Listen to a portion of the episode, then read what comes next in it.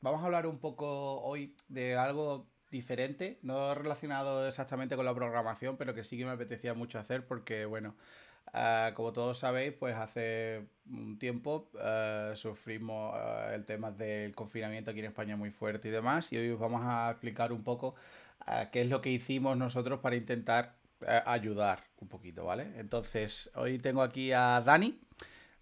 Que está por aquí y que debería escuchársele eh, ya. Muy buena. Sí, yo creo que sí que se te escucha, que se te escucha. crucemos los dedos. Sí, sí, yo creo que sí, porque el OBS así lo, así lo dice. Entonces, entonces, bueno, pues básicamente lo que os comentaba, vamos a hablar un poco de la iniciativa esta de Coronavirus Makers. Que bueno, Dani, cuéntanos un poco así al principio, básicamente, qué es lo que es esto. Uh, para que nos pongamos un poco en contexto, ¿vale? Para que la gente sepa un poco de qué, de qué va la cosa. Sí, vamos, simplemente, bueno, ya sabes, eh, llegó marzo, nos pilló a todos un poco como ahora, sin preparar, solo que ahora está algo mejor. Y, y, lo que nos llegaba a la gente de calle, a la gente de a pie, es que todo estaba desbordado, que no tenían materiales, no tenían EPIs, ¿vale? Equipo de protección individual. Y Coronavirus Maker nace a principios de marzo, justo pues para solventar un poco eso, para ver qué pueden hacer los makers para eh, ayudar a, a, este, ¿no? A, a joder.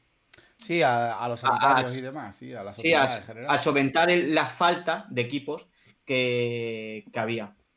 Entonces, pues empezaron a evaluar opciones y eh, se pusieron a tope. O sea, nos pusimos a tope y, y todo, todo lo que hacía falta, pues ahí estaban los, los makers. Ahora veremos más en profundidad. Sí.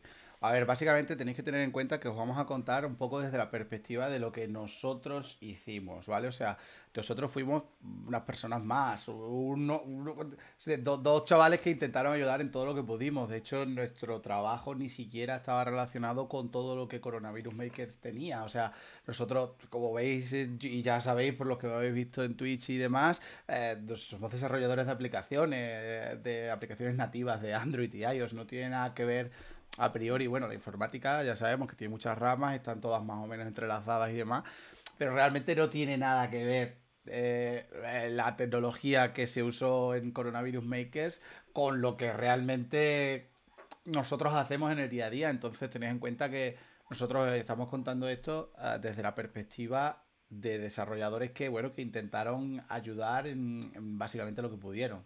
Nada, de hecho, nosotros sí que habíamos hemos hecho siempre cosas makers y tal, pero mm. mucho más enfocado a domótica y demás. Para esto, para nosotros, bueno, no solo para nosotros, o sea, para todos los makers que participaron, esto de, buscar eh, cómo desarrollar desde cero EPIs y demás fue un, fue un desafío brutal, vamos. al final sí, partimos de que hay mucha gente que le gustaba mucho el diseño 3D, de que le gustaba eh, hacer cosas, ¿no? De, pues con motorcitos, tal, y que ahora se podía utilizar para algo, bueno, que era como ayudar a, los que de verdad estaban sufriendo, que ya no solamente los pacientes, sino los sanitarios. Sí, sí, efectivamente. De hecho, bueno, ¿cómo nació esto? Bueno, pues esto nació, como ha dicho Dani, más o menos como una iniciativa para intentar ayudar a, los sanitarios, a, la, a, lo, que son hospitales, centros primarios y demás, intentar ayudarlos de la forma en la que se pudiese, ¿vale? O sea, Sabemos que tenían una falta de EPIs brutal, sabemos que tenían un montonazo de problemas. Entonces, bueno, pues a raíz de que empezaron a juntarse personas, personas, personas, personas a través de Telegram, a través de grupos de Telegram y demás.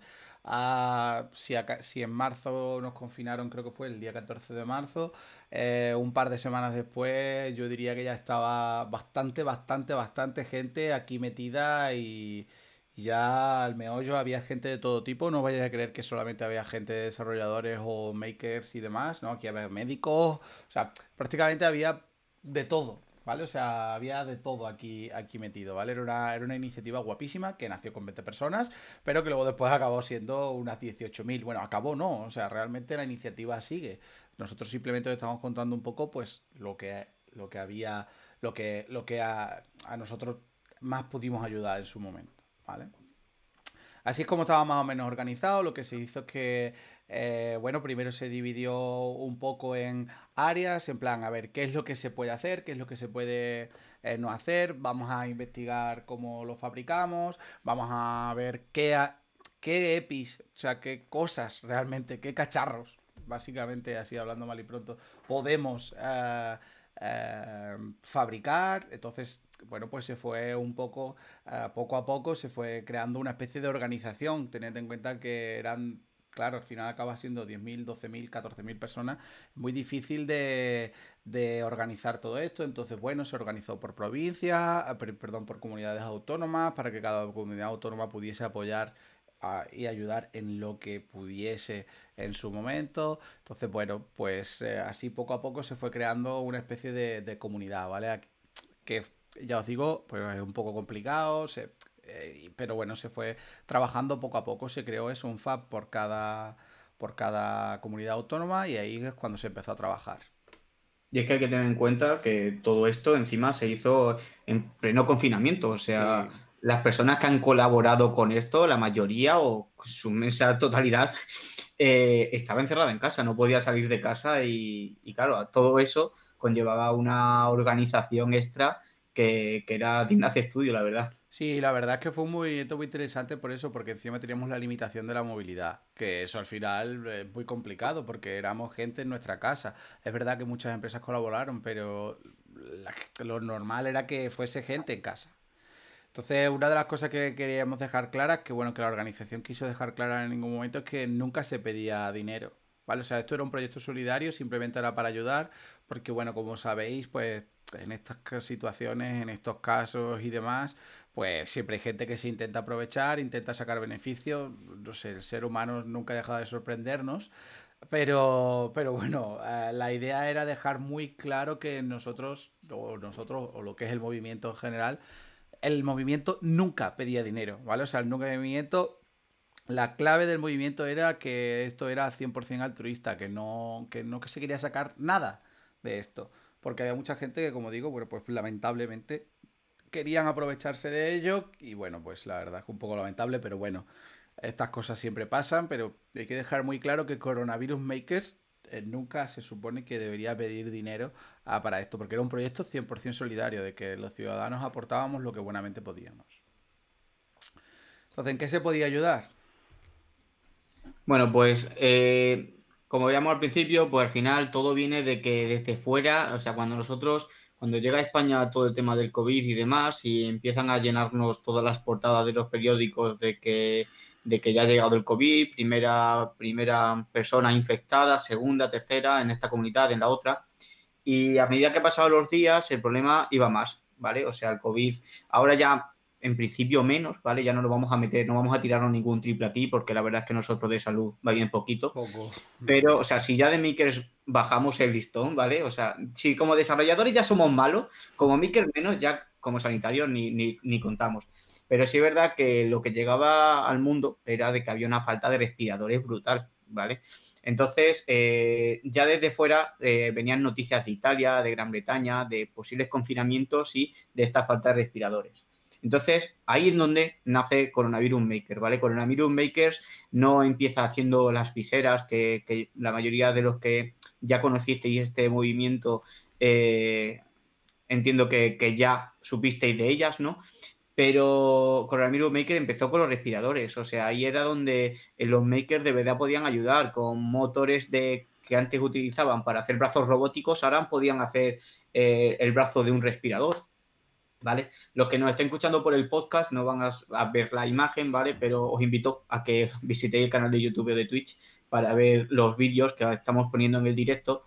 Y en la imagen lo que se está viendo es eh, el prototipo de un primer respirador, ¿vale? Donde un motor hacía que se moviese una pala y empujase una, una bomba de aire que nos permitiese tener controlado la cantidad de flujo de aire que le entraba al, al usuario. Iba a decir, estoy acostumbrado al usuario, al paciente, en este caso, estoy acostumbrado a decir el usuario tal, eh, al paciente en este caso, ¿no? Entonces era un prototipo súper interesante que luego fue avanzando hasta llegar pues a, algo más elaborado, ¿vale? Incluso contando ya con, con, la colaboración de, de la Fuerza y Cuerpo de Seguridad del Estado porque de hecho, o sea, bueno, cuando hacéis un respirador, cuando hacéis, no lo hacéis todos los días, ¿no? Pero eh, haciendo un respirador, una de las principales cosas que se necesitaban era boquillas. Pues tuvimos la, suerte de que la Guardia Civil donó boquillas de los que antes servían para hacer controles de alcoholemia, pues nos sirvió para, reutilizarlo en este aspecto.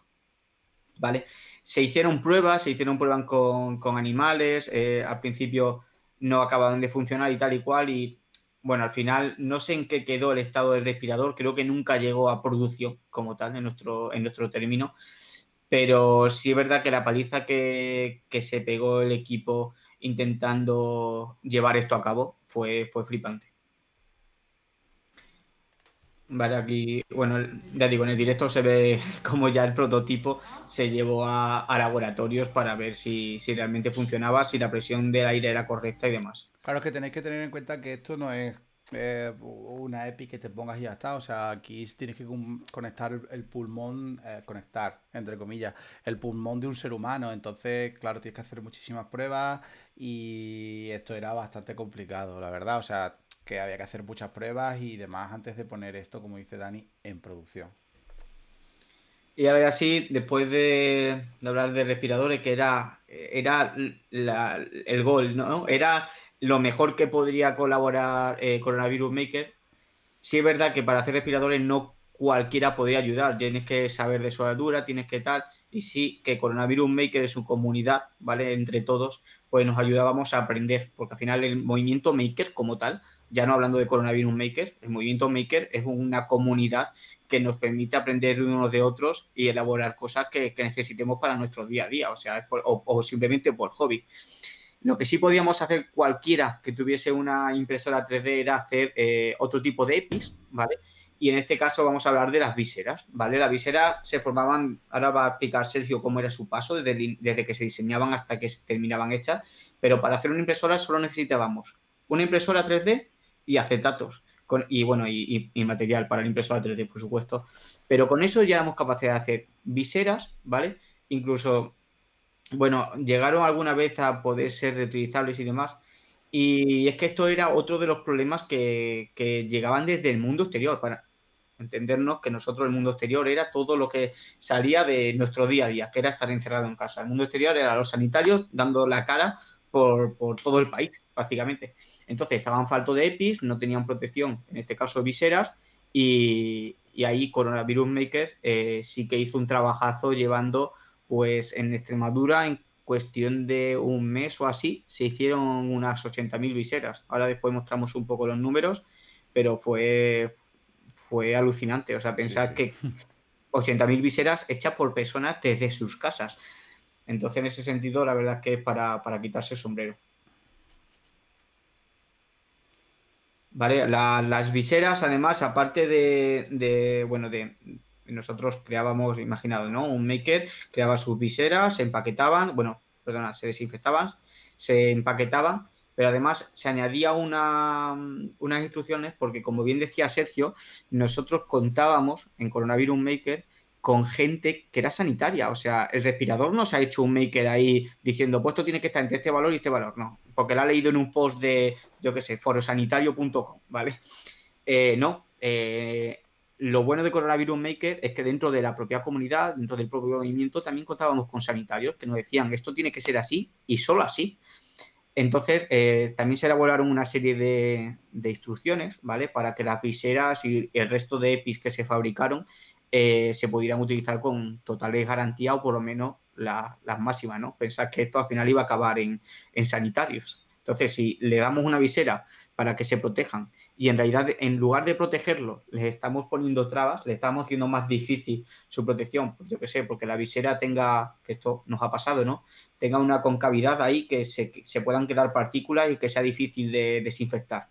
O que el material sea poroso, que nos ha pasado, y no se pudiese utilizar para eh, proteger. Ya es una falta sensación de ya es una falsa eh, sensación de protección, porque eh, en este caso el sanitario se podría poner una mascarilla hecha por, por virus makers y pensar que todo estaba genial, cuando en realidad le estaba haciendo más mal que bien, porque a lo mejor se podía haber utilizado otra EPI y, esa persona hubiese estado más protegida. Entonces, de hecho, pensad que eh, con el tema de las mascarillas concretamente, la impresión 3D, por definición, es una impresión por capas. Entonces, por muy desinfectado que esté el material, eh, si entre capa y capa se te cuela algo a la hora de imprimir o lo que sea, pues ahí que va. O sea, por eso es muy difícil encontrar plásticos como el PLA, por ejemplo, que sí que lo hay, que tenga certificado alimentario. Porque claro, sí, el PLA puede ser, puede estar certificado, pero las condiciones en las que tú lo imprimes, bueno, pues dependerá de cada uno. Tendrías que tener un entorno esterilizado y bueno, pues es como más complejo, ¿no? O sea, es bastante más complejo que, que lo que nos pueda parecer a nosotros, ¿vale? Eso es. Otros tipos, otros APIs que se pudieran desarrollar, ¿vale? Aunque esto ya como por, por, temas como lo que acabamos de comentar, del tema de la porosidad del material que se podía utilizar o cuánto de, de ayuda podía surgir respecto a la visera, ¿vale? Porque la visera sí es verdad que ayudaron bastante. Pues eran gafas, ¿vale? Gafas de protección de las que estamos acostumbrados a ver en otros, en otros ámbitos laborales, ¿no? No, no tanto ya en los sanitarios, ahora ya sí que después de tantos meses nos hemos habituado a verlo, pero gafas de protección que se hacían igual que la visera, simplemente que lo que cambia es el formato. O sea, en lugar de tener como un cintillo con un acetato delante, tenías unas gafas hechas, ¿vale? Aquí ya entra el tema de la porosidad y demás, por supuesto. Otro EPI, eh, a ver, se ha quedado un poco pillado, ¿vale? Eh, pueden ser las mascarillas, o sea, ya no solo para los sanitarios, también ya para las personas, porque no sé si os acordáis que al principio de, todo esto la mascarilla pues no era tan de tan fácil acceso, ¿vale? Eh, y bueno, mucha gente estuvo viendo cómo confeccionar sus primeras, o sea, cómo confeccionar las mascarillas. Mascarillas seguras, por supuesto. Y aquí ya entramos en que el movimiento maker, y repito, ya no hablando solo de eh, coronavirus maker, hablo de todo, movimiento maker al final es gente que fabrica cosas, ¿vale? Y en este caso, la gente que sabía coser ayudaron un montón porque simplemente había un equipo que analizó qué tipo de filtros son los que tenían que llevar las mascarillas, ¿vale? Y otras personas las confeccionaron, simplemente tenían que meter el filtro, eh, si era reutilizable, si no, y, coserlas, ¿vale? En los que estáis viendo la imagen, pues ahí hay una hay un, también un, gráfico, ¿vale? Donde se puede ver cuáles eran las mejores mascarillas para, para este tipo de, de virus, ¿vale? Todo esto conllevó su estudio, por supuesto. Eh, a ver, ¿qué ha pasado? Vale, y aquí ya vemos EPIs que ya era, o sea, al final, ya digo, esto era recuperar muchas ideas, ¿vale? Pero uno de ellos pues, podría ser, por ejemplo, un casco de, para respirar. En lugar de estar usando las, mascarillas que conocemos como eh, que hemos visto siempre en los hospitales y tal y cual, se intentaron elaborar cascos que se pusiera el usuario, el paciente, ¿verdad? El paciente y, respirar a través de ella. Aquí sí que hubo una cosa que motivó un poco a todos, ¿no? Que era que las mascarillas que se usaban para hacer surf, no, eh, para, ¿Cómo se llama? Las de Decathlon, sí, sí, las de Sí, las mascarillas de Decathlon, estas de... Las de snorkel de Decathlon, sí, efectivamente. Las de snorkel, no me salía así. Eh, la mascarilla de snorkel se podía hacer un, un conector ¿vale? Que nos permitiese conectar la mascarilla y que fuesen reutilizables, un segundo, eh, reutilizables para, vale, aquí, para esto, para, para Coronavirus Maker, ¿vale? Para poder conectarlo a un respirador. Y luego ya EPIs que ya no son para proteger directamente, ¿vale? Más bien indirectamente, serían hacer, por ejemplo, manecillas para con un gancho, con un trozo, como una ganzúa, un gancho, poder ir eh, abriendo cerrojos, abriendo puertas, empujando, yo qué sé, para llamar al timbre. Al principio se decía mucho, ¿no? Que para llamar, pues que usásemos un protector. Y se hicieron este tipo de EPIs que ya no son tan directos, ¿vale? Pero también podían ayudar a, hacer todo un, de un entorno mucho más seguro. Y ya lo último sí que, fue que al final los sanitarios llevaban tantas horas encima que cuando nosotros publicábamos ¿no? que habíamos entregado X viseras en tal hospital o en tal, o en tal centro de salud, eh, muchos sanitarios llegaron a decir que llevaban tanto tiempo puestas sus mascarillas que tenían las orejas y, demás fatal, ¿vale? Porque al final, bueno, ya sabéis, cuando ponéis la mascarilla y estáis, yo qué sé, tres o cuatro horas con ella puesta, eh, al final la oreja pues, acaba cansando. Pues estas personas, estos héroes, han estado currando más de ocho horas y con las mascarillas puestas. Entonces, lo que sí que nos pidieron fueron salvaorejas, ¿vale? Que era una impresión muy sencilla que se podían hacer a gran escala, ¿vale? Porque donde tú antes imprimías dos viseras en una impresora, dos, tres viseras, dependiendo del panel, del tamaño del panel de tu impresora, eh, aquí podías imprimir fácilmente 16 o así. Entonces, en ese sentido, se podían sacar mucho más fácilmente. Y luego ya, bueno, pues, como veis la imagen, se puede, se podían personalizar, ¿vale? Pues mandar mensajes de apoyo, incluso nosotros, en la empresa, eh, llegamos a tener. Es que a mí el botón este me va para atrás, Sergio. Vale, no te preocupes. Uh, sí, nosotros de hecho llegábamos a hacer algunas para la empresa y demás, ahora lo comentamos. Tenéis que tener en cuenta que todos estos EPIs que se hicieron eh, se hicieron porque mm, el mercado no podía dar abasto, o sea, los sanitarios no, no, no, no recibían material. Eh, nos llamaba gente que, bueno, que, que, estaba trabajando con bolsas de basura, o sea, que es que eso era, era terrible. Entonces, en circunstancias normales, o sea, todas estas cosas, todos estos EPIs existen. Lo que pasa es que no había stock.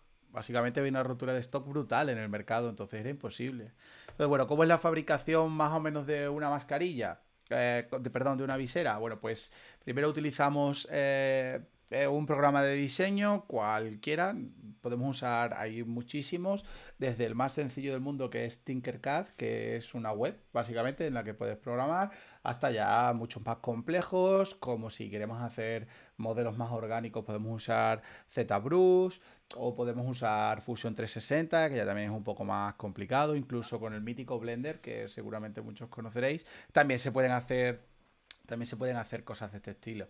Entonces, bueno, primero hay que diseñarlas, se hacen muchos prototipos, se hacen muchas cosas y lo pruebas a imprimir.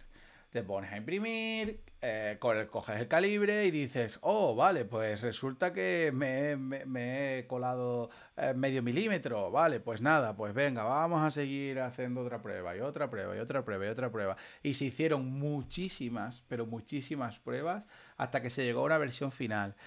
Aquí también hubo algunos problemas de homologación y demás, porque bueno, las administraciones querían que estuviesen homologadas. En ese momento no se entendía mucho porque, bueno, como que hacía muchísima falta, ¿no? O sea, había gente que decía, bueno, si yo estoy trabajando en una bolsa de basura, esto será mejor que nada, ¿no?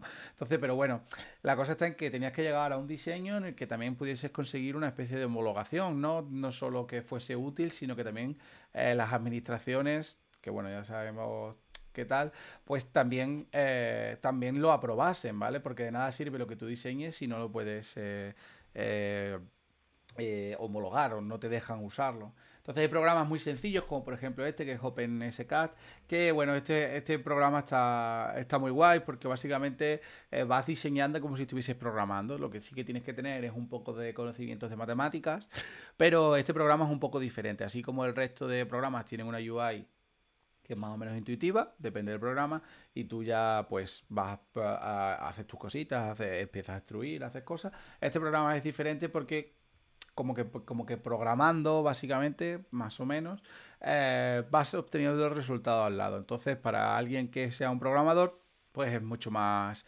más útil, ¿vale? O sea, o por lo menos más rápido, ¿vale?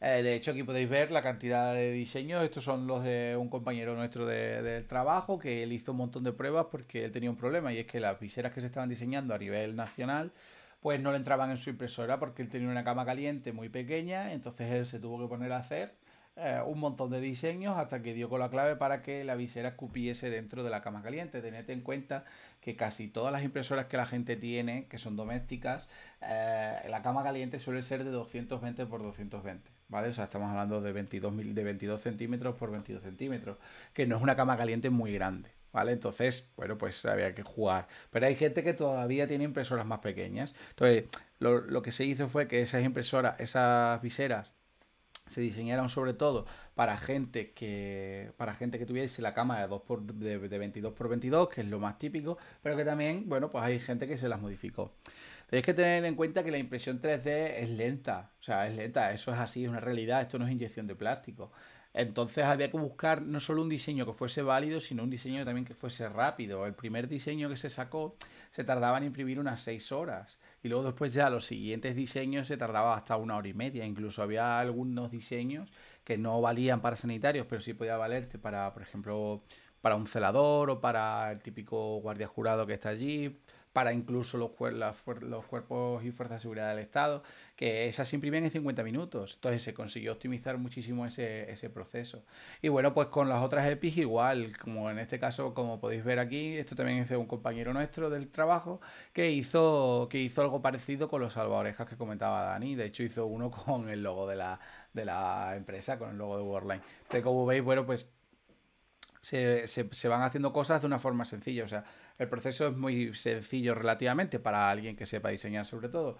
Y es que primero uh, yo... Um, primero lo que hago es eh, diseñar la pieza, luego después la imprimo y esto es eh, una rueda, o sea, la imprimo, veo fallos, vuelvo a sacar, la imprimo, veo fallos, vuelvo a sacar, la imprimo, veo fallos, vuelvo a sacar y, y así es como funciona hasta que llegas a un, a un punto en el que vale, ya la tenemos, está bien, aunque sí que es cierto que ninguna se desaprovechó, o sea, todas las que imprimíamos se decía, vale, pues este modelo es válido, vale, pues vamos a imprimirlo, que luego después había en ciertas, en ciertas administraciones donde no te lo aceptaban, bueno, pues siempre puede valer para gente, había muchísima gente que las necesitaba, trabajadores de residencias, un montón de gente las necesitaba, entonces nunca sobraban, o sea, que estaba, estaba bien, nunca se desperdició ninguna, obviamente. Sí, solo puntualizar en el, proceso que ha comentado Sergio, de que al final no todo el mundo se tenía que diseñar sus propias viseras, ¿vale? O sea, simplemente tenías que tener su, tu impresora 3D y ya está. Los archivos eh, elaborados por, por los que más sabían de diseño, que ya habían hecho todas las rectificaciones necesarias, era compartido en todo momento para que cualquiera, cuando se uniese al canal, ¿vale? En nuestro caso, en el de Coronavirus Maker de Extremadura, eh, tuviese el archivo disponible para poder meterlo en su impresora y imprimir. Sí, sí, efectivamente, claro. O sea, el proceso es que había gente que estaba exclusivamente diseñando y luego después al resto se le daban órdenes. Como he dicho antes, se organizó como medianamente se pudo para que por comunidades autónomas y demás, pues se pudiese, se pudiese esto, se pudiese organizar, nunca mejor dicho, porque a nivel de logística era muy complicado. Y bueno, ahora vamos a hablaros un poco de lo que nosotros, donde nosotros nos metimos más, que fue el Coronavirus Maker Extremadura, que nosotros somos de Extremadura, y bueno, donde nosotros pudimos ayudar un poco más, ¿vale? Sobre todo ya ah, en el terreno, por así decirlo, ¿vale? Sí. Pues nada, básicamente, como decíamos, o sea, Coronavirus Maker nace en marzo y bueno, pues nosotros dijimos, pues vamos a, ver cómo, cómo, lo movemos por Extremadura. Eh, organizamos el grupo, se creó, se empezó a unir gente, a unir gente. Habíamos solo creado un grupo de viseras y luego nos dimos cuenta de que ya había creado el FAB, que comentaba antes Sergio, a nivel de Extremadura. Entonces ya nos pusimos de acuerdo y nosotros nos dedicamos solamente al tema de las viseras, ¿vale? Como digo, había otros EPIs que se estaban fabricando simultáneamente, pero que no, no estábamos del todo metidos en ello. Vamos a hablar sobre todo desde el punto de la visera, que para mí, desde mi punto de vista, no sé si fue el más importante porque los respiradores, si hubiesen salido, hubiese sido genial, pero sí que. Eh, pero fue el que más llegó a, los sanitarios, que eran los que necesitaban esto, ¿no? Entonces, eh, ¿qué necesitábamos? En un movimiento así, aparte de gente, que la gente fue llegando y fue llegando, fue llegando, eh, lo que necesitábamos era visibilidad. Entonces se crearon redes sociales, ¿vale? Se creó tanto un Twitter como un Instagram, que ahora veremos, ¿vale? Bueno, que es CV19 Makers barra baja ex, por si lo queréis echar un vistazo. Eh, luego, eh, teníamos una gestión de stock y pedidos, o sea, tal centro de salud o tal hospital nos pedía X viseras y nosotros teníamos que saber cómo sufragar esa cantidad de, viseras desde eh, un punto u otro de la geografía extremeña.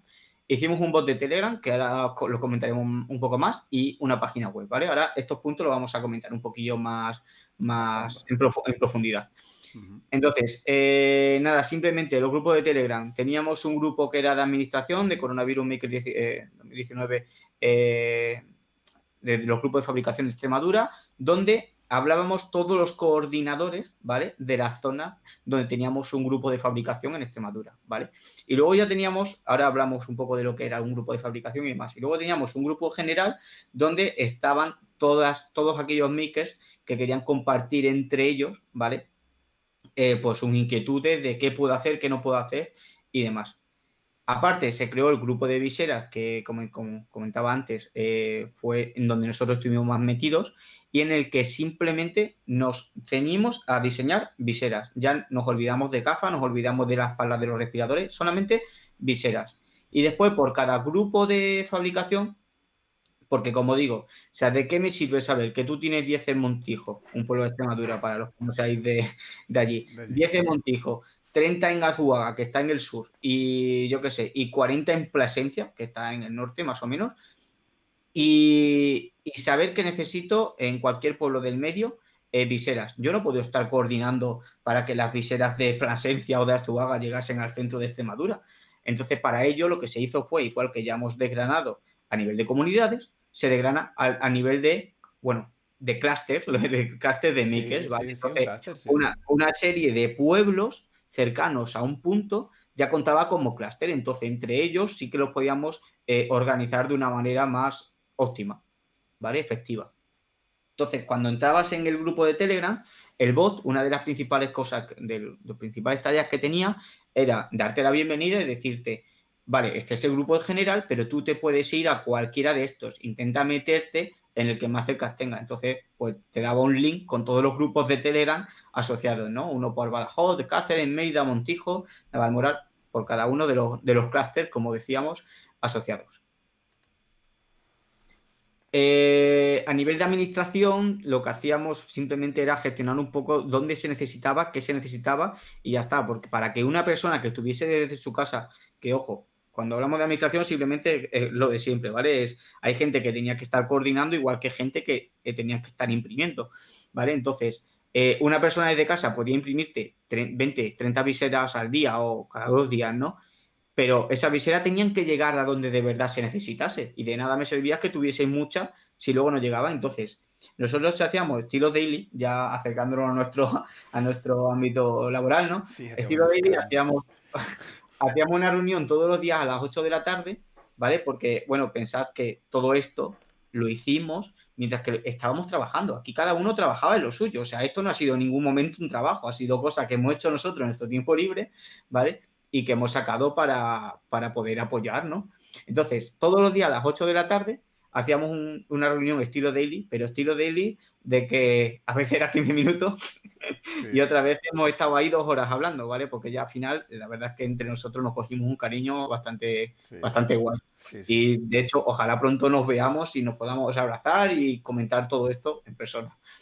Eh, nada, se comentaba la información que nos llegaba desde el movimiento nacional, porque, como digo, al final esto es un movimiento que se intentó también dar mucha visibilidad porque hay, había muchas empresas paradas que podían ayudarnos en el proceso. De hecho, en Cáceres, en Badajoz, en Zafra, había empresas que cambiaron lo que tenían que fabricar y si estaban fabricando X cosas, ahora eso ya no se necesitaba y podían destinar la máquina a las cortadoras láser, por ejemplo, a ayudarnos con las viseras. Y eso la verdad es que sin, sin información, sin coordinación, pues era mucho más difícil.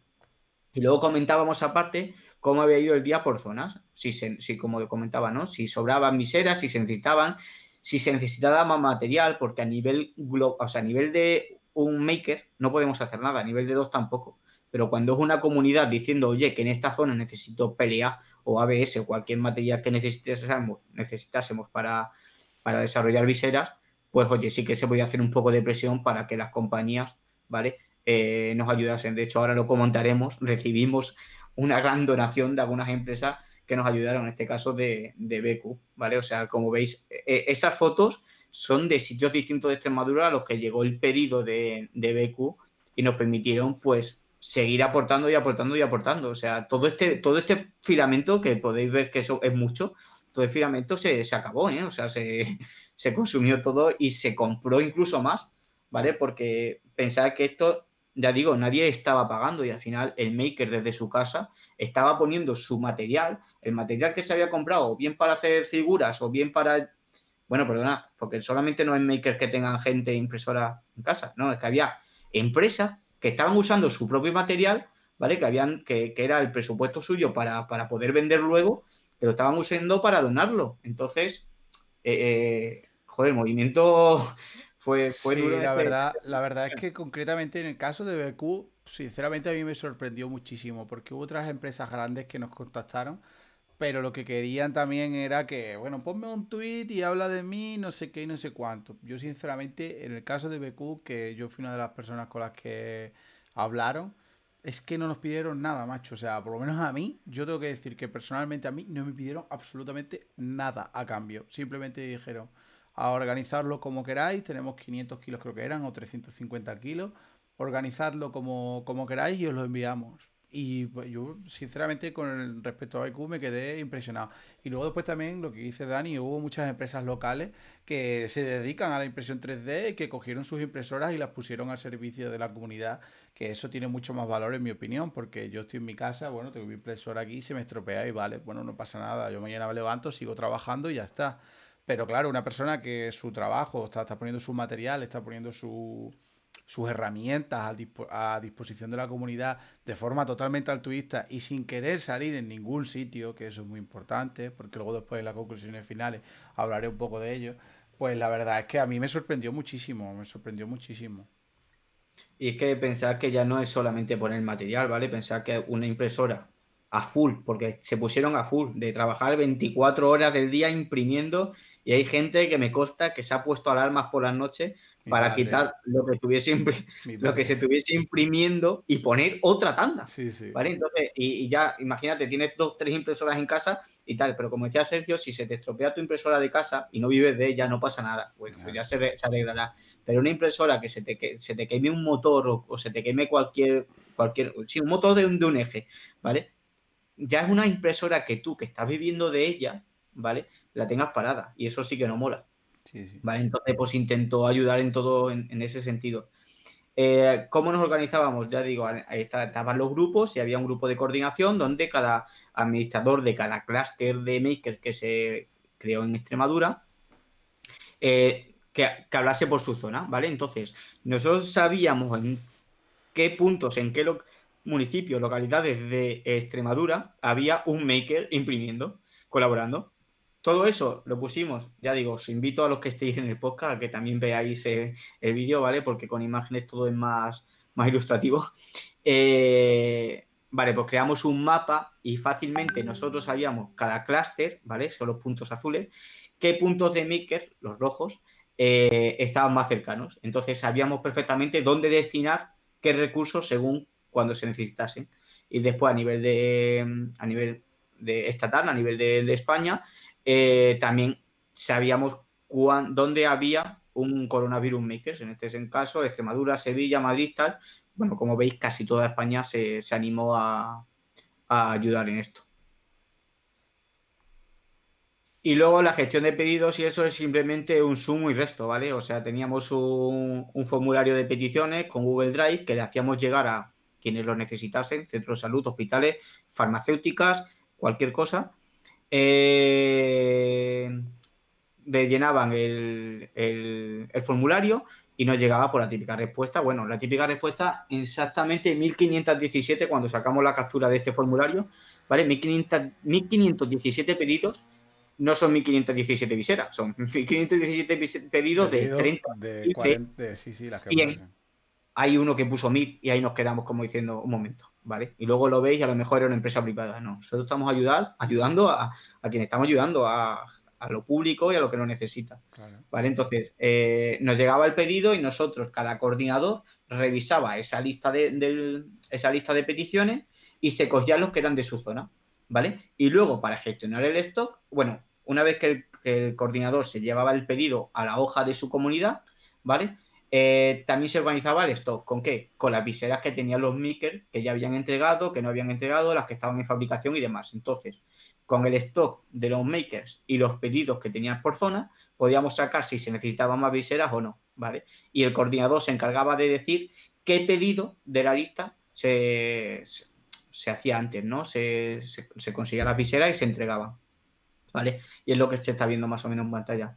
Y luego para tener un poco de poca o sea, yo pienso que sin, sin datos, ¿no? Sin datos, pues todo como que pierde un poco. Tú no puedes hablar. No tiene valor, sí, sí, realmente, si no, sabes realmente lo que has hecho. Yo te puedo decir que había 18.000 personas, que hicimos 80.000 viseras, pero es que los datos dicen eso, o sea, sí, sí, entonces, desde el primer día, lo que se hizo fue contar cuántas viseras, cuántas se habían entregado, cuántas se habían hecho, cuántas se habían necesitado ese día y elaboramos una serie de gráficas que nos permitieron ver todo, ¿vale? Todo el crecimiento o decrecimiento en este sentido, porque al final se acabaron dejando de necesitar, ¿no? Eh, que vivió Coronavirus Maker Extremadura, ¿vale? Entonces lo teníamos todo degradado, desgranado tanto por un clúster de Maker, como decíamos antes, también como eh, provincia Badajoz Cáceres, que por suerte solo somos dos, y, luego a nivel de Extremadura, pues para contabilizar todo el movimiento, cómo se estaba, cómo se estaba moviendo, ¿no? Esto nos permitía, bueno, como se ve las tablas de, ya digo, de día a día, ¿vale? Nosotros empezamos a contabilizar el 20 de marzo. El primer día se hicieron 151 viseras, pero es que el 21 de abril, que es justo un mes después, había 65.273 viseras. O sea, es una, locura. pasada. porque hay que tener en cuenta en todo momento. O sea, vosotros pensad, vosotros podéis pensar que, bueno, si esto es una fábrica, lo hacéis en un momento, ya. Pero es que esto fue hecho por gente que estaba en su casa. Claro, sí, sí, sí. Esto fue por gente que estaba en su casa, que había gente que no tenía ni idea, incluso algunos centros de educación, típico, algún típico colegio, típico instituto que tiene alguno de un pueblo, que tiene una impresora, y te cogen y te preguntan, yo quiero ayudar, no sé qué. Bueno, fue impresionante, sí, sí, fue impresionante. Y bueno, de hecho, eh, también como curiosidad, hubo gente que dijo, quiero ayudar, ¿qué tengo que hacer? ¿Qué impresora me compro? Y tú te quedas como diciendo, pero tío, o sea, vamos a ver que. O sea, a lo mejor es un tío que, ni siquiera ha pensado en su vida en temas más tecnológicos que yo que sé, que el TDT y la, el satélite. Sí, sí, sí, que no tiene ni idea de tecnología, sí, sí, sí. Y, dice, ¿qué impresora me compro?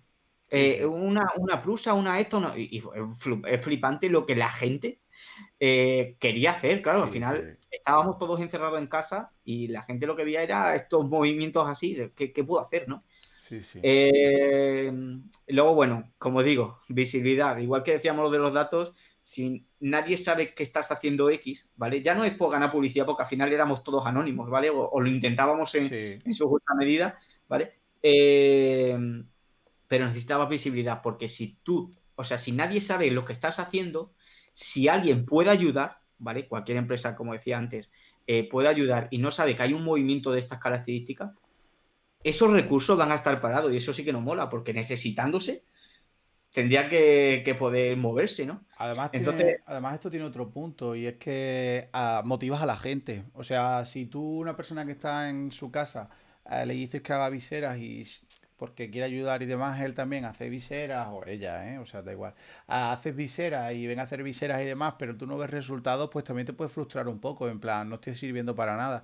Pero claro, con las redes sociales tienes esa potencia de que la gente, pues yo qué sé, como veis ahí, tienes sanitarios que te hacen fotos, a gente también en farmacias y demás, y coño, eso, te da un chute de, de, alegría y de vitalidad impresionante. De hecho, también ves que la Fuerza eh, y Cuerpo de Seguridad del Estado te ayudan muchísimo, la Guardia Civil nos ayudó mucho, la Policía Local también, la Policía Nacional, o sea fue un movimiento muy bonito y merecía la pena compartirlo con el resto de gente, porque además, no nos engañemos, esto también nos servía para que más gente pudiese venir al movimiento y nosotros crecer como movimiento para intentar llegar a todo el mundo. Y esto, como dice Dani, de hecho es que se creó el, se creó el, perfil este de, en redes sociales para encima ni siquiera personalizar en ninguna persona, porque la idea era que esto fuese completamente anónimo al 100%, o sea, lo más canónico eh, que fuese pues grupal, grupal, que, era una era. Sí, sí, Exactamente. era. Yo concretamente tengo que decir que antes de que se crease este perfil, yo por ejemplo puse un tweet y ese tweet llegó a 200.000 visualizaciones y me, llamó gente de todo el mundo, o sea, fue abrumador, de verdad, o sea, fue algo increíble y merecía la pena canalizarlo todo en un grupo para no personalizar en nadie, porque claro, tampoco te podías llevar ni, ni yo ni nadie, se podía llevar el mérito de toda una comunidad, que esto encima había sido un movimiento súper anónimo y súper interesante, eso merecía la pena que el mundo supiese o que la gente supiese lo que se estaba haciendo, porque era muy importante, la verdad. Y que después, sí es verdad que, hay que también hay que pedir, o sea, hay que dar las gracias a, los sanitarios y demás que nos hicieron llegar fotos con las viseras de todos los puntos y sin, miedo, ¿vale? Porque hablemos claro, pues nosotros no nos vamos a llevar ningún palo. Eh, los sanitarios que encima estuvieron un poco apaleados porque ni les dejaban utilizar ciertas viseras ni les daban los recursos como viseras homologadas y, demás. O sea, estaban entre la espada y la pared. Y o me pongo, es que o me pongo esta visera o, o estoy desprotegido. Entonces no molaba nada, ¿vale? Entonces queda las gracias que, que se hicieron las fotos, que nos diesen permiso para publicarlas y luego es que hay fotos, o sea, brutales, ¿vale? o sea, eh, si vosotros revisáis el Twitter podéis ver un histórico más o menos de las fotos, no solamente de la, o sea, poníamos las gráficas de cómo iban creciendo las que se habían eh, o sea, las que se habían fabricado y demás, pero hay, hay fotos de, yo qué sé, viseras que son llevadas por el 112 en helicóptero. Sí, sí, sí. ¿Sabes? hay fotos que tú dices, hostia, mi visera. Sí, sí, sí, sobrevolando, sobrevolando Extremadura, sí, sí. sobrevolando Extremadura y yo aquí, encerrado en casa, o sea, vuela, pájaro, vuela, ¿sabes? Sí, sí, sí, Y no sé, la, verdad es que molaba mucho. Sí. Y otra de las cosas. No, no, Dita, ni. No, digo, otra de las cosas que, se hizo, que lo vas a comentar un poquito más, Sergio, eh, era pues un bot de Telegram, ¿vale? Que nos permitiese mm, lanzar por, el canal, ¿vale? Por ese grupo de, Telegram que comentábamos, eh, cuántas viseras habían hecho ese día, ¿vale? Porque tú como fabricante dices, es que he hecho 10. Yo, yo como maker he hecho 10. Joder, qué mierda, es que así no vamos a hacer nada. Ya, pero es que tú has hecho 10 y, y tienes a toda la organización haciendo viseras y entre todos había hecho 300 en este día. Claro, esa, es la, cosa, efectivamente, que también queríamos un poco pues, motivar un poco a la gente. Además, como la programación era un poco más lo nuestro, pues nosotros pues intentábamos dotar de tecnología a todo el movimiento haciendo la web, como ha comentado Dani, y haciendo un bot de Telegram que era una tontería porque realmente cada X horas lo que hacía era mandar los datos del Excel, pero claro, no todo el mundo se entraba en el Excel para ver cuál era la situación. El Excel no, ¿vale? Trabajamos con una hoja de cálculo de Google porque nos permitía, ah, como bien sabéis, en tiempo real actualizar, que todos pudiésemos entrar y pudiésemos actualizarla. Entonces estaba muy bien. Pero, pero efectivamente sí, hicimos un bot súper sencillo en, Python. Y nada, y mandábamos la información para que la gente viese cuánto hacía falta, cuánto habíamos hecho. Porque claro, tú a lo mejor como individuo no eres consciente de lo que realmente estás consiguiendo, que es que era una barbaridad. Cuando se hizo esa captura se habían hecho 71.837 y esto solo es en Extremadura, o sea, en Extremadura casi 80.000. es que es una pasada, o sea, en tres meses, ¿eh? o sea, nadie había podido hacerlas, o sea, las fábricas nadie podía porque no había stock suficiente y la gente se unió y la verdad es que fue impresionante. Y otra de las cosas fue la web, que de hecho esta web tenemos que dar las gracias a una amiga solo una cosilla puntualizar del tema de lo del bot. Y era que, como decía Sergio, él se podía meter, cualquiera se podía meter en el Excel, era público, ¿vale? Pero sí es verdad que el sacar esos datos del Excel y llevarlos tanto al bot como cuando ahora comenté lo de la web, era también porque, eh, bueno, sale Coronavirus Maker, sale COVID tal, pero aparte de Coronavirus Maker hubo otro movimiento como aplanar la curva, etcétera, etcétera, que querían hacer software para ayudar en esto. Y y aquí hay un problema que nosotros que estamos acostumbrados a hacer aplicaciones y demás ya conocíamos, que era la gestión de los datos. ¿Vale? O sea, nosotros sabíamos que Maker estaba dando o sea, creando viseras con su dirección y demás, por supuesto, porque teníamos que, teníamos que saber dónde teníamos que recoger esas viseras, ¿vale? Y necesitábamos saber quién las pedía, ¿vale? Y quien las pide es una persona, alguien las tiene que recoger, tú no puedes ir a cualquier sitio y decir, venga, el pedido de visera, porque como ya como decíamos antes, pues tampoco es que fuese muy oficial todo esto, o sea, esto estaba cogido con pinzas. Entonces, para no publicar todos esos datos a todo el mundo, ¿vale? Teníamos que hacer este tipo de cosas, que era, por ejemplo, ocultar esa, esa, información. Porque la LOPD y la GDPR no entienden de pandemias, ¿eh? Ya os lo digo porque de hecho llegaron y nos lo dijeron. Oye, mm, estáis aquí, información esta, tal. Esa gente no... Y yo lo veo bien, ¿eh? O sea, no, no que lo vea mal, simplemente lo comento. Ah, bueno, de hecho, de hecho, Sergio también ha hecho otras aplicaciones y todas las que eran de tema del COVID, eh, Google Play y demás, han dicho ta ta ta, te corto y tú no puedes publicar. Sí, efectivamente, saqué una aplicación que me dijeron que bueno, que no, que no podía, que no, que no tenía permiso para, para estar publicada. Ah, bueno, luego después lo que hicimos fue la web, ¿vale? Que aquí tengo que dar las gracias a, a Jai, que es una compañera nuestra del curro, que ella nos lo, es diseñadora y también de UX y demás, y nos hizo el diseño de la web, que la web quedó chulísima, de hecho todavía está disponible, la podéis ver si queréis, covid19extremadura.es. Y bueno, aquí mostrábamos toda la información otra vez, porque eso pues, nosotros queríamos que la gente viese realmente lo que estábamos haciendo y sobre todo ser súper transparentes, porque eh, yo no tenía ninguna intención de, de, absolutamente nada, ni como yo, nadie, porque eso no era nuestro trabajo, nosotros simplemente queríamos ayudar, pero queríamos que la gente lo viese y sobre todo queríamos también pues, que la gente pudiese, que la gente pudiese eh, verlo y unirse si podían. Eh, entonces, bueno, pues en la web pues pusimos diferentes cosas, lo que hacíamos, las viseras, por ejemplo, con fotos que, que nos mandaban los sanitarios, como podéis ver aquí y demás. Y bueno, lo típico, una web simplemente, una landing page donde ahí estaba todo. Esta web se hizo con Vue.js, ¿vale? Si os interesa que hablemos de Vue.js, pues nos lo comentáis. Pero esta web se hizo con Vue.js. Y luego después también otro compañero se curró un dashboard que estaba muy muy chulo y es que era otra forma básicamente de representarlo, de representar los datos. ¿Vale? Esta, esta era otra forma diferente, mucho más exhaustiva ya, porque como veis en la web simplemente teníamos unas gráficas, ¿vale? Solo teníamos una gráfica, típica gráfica normales, y luego después aquí ya teníamos mucho más detallado ah, todo, ¿vale? Qué es lo que se había hecho, qué es lo que no, las aclaraciones, eh, todo, o sea, estaba mucho más... Estaba, estaba, muy guay hecho, la verdad. Y de hecho aquí podéis ver las gráficas de cómo Ah, fueron aumentando las entregadas. Al principio nos costó un poco arrancar, luego después llegamos exponencialmente, luego después ya volvimos a aplanar un poquito más la curva, que fue básicamente lo que pasó. Como veis aquí se ve también cómo la curva... Esto llegamos a un momento crítico que fue más o menos en la primera semana de abril, bueno, perdón, en la última semana de marzo, ahí teníamos menos 178, o sea, no conseguimos llegar a un estado en el, de suma cero, en el que fuésemos capaces de producir tanto como hacía falta, pero luego después ya sí que llegamos a un momento en el que llegamos a, eso, pues al, al suma cero, en el que éramos capaces de entregar tantas viseras como los sanitarios demandaban, ¿vale? Que, bueno, en realidad, que en realidad es mucho peor, ¿vale? Porque no es el menos 178 viseras, porque eso fue más o menos cuando se sacó la captura a finales, ¿vale? O sea, el menos 178 es de finales de abril, pero es que, y te corrijo, ¿vale? Con perdón, porque en marzo si te das cuenta, el menos, o sea, la línea sí, de. Verdad, tienes razón, sí. Está en casi menos 7000, más o menos. Sí, sí, es verdad, menos 7000, tienes razón. Eso me parecía interesante corregir el dato, porque. Sí, sí, sí, tienes razón, tienes razón.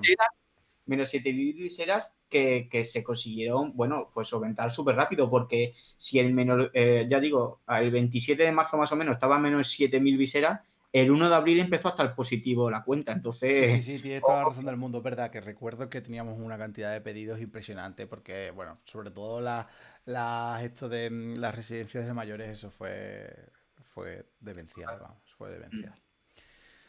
Otras formas de ver el estado y demás. Este, el dashboard también está público en la web, se puede visitar todavía, echando un vistazo si, si queréis. Aquí podéis ver los gráficos de entregadas en, por comunidad autónoma, perdón, por provincia, los pedidos que se hicieron también por provincia. O sea, bueno, como veis, unas gráficas muy curradas y muy chulas, la verdad.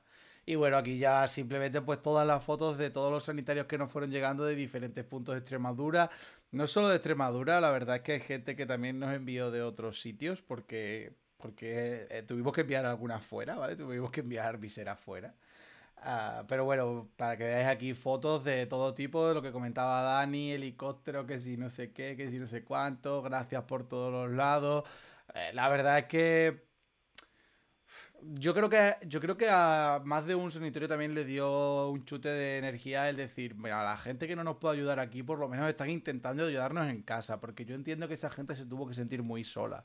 Pues yo, yo concretamente hablé con gente que lo estaba pasando bastante mal porque no tenían recursos ninguno. Y la verdad es que fue, fue impresionante.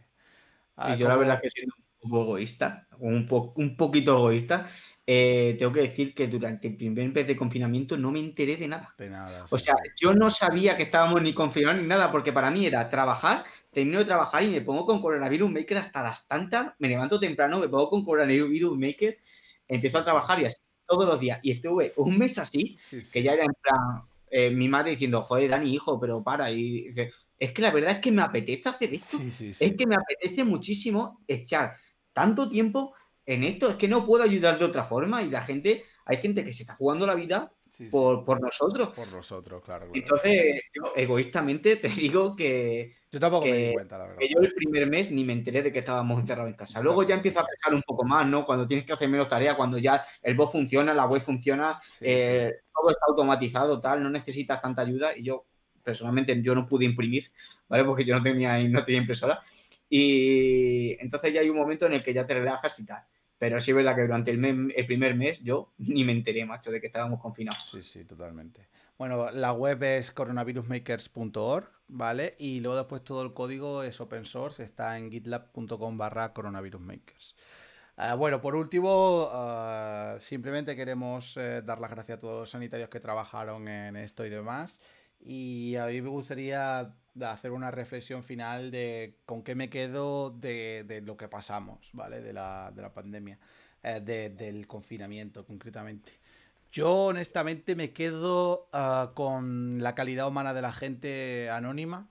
Me pareció impresionante que la gente sin pedir absolutamente nada a cambio, eh, todo el mundo estaba dispuesto a ayudar, todos querían ayudar, ya os digo, o sea, como ha dicho Dani, gente que no tenía ni idea o gente que sabía un poco, pero no. Mi padre, por ejemplo, o sea, a mí me cogió el confinamiento fuera, yo no pude imprimir con mi impresora, pero sí que tenía a mi padre que estaba en, en casa con dos impresoras, trabajando con las impresoras, eh, imprimiendo, cuadrándose con mi hermano los horarios.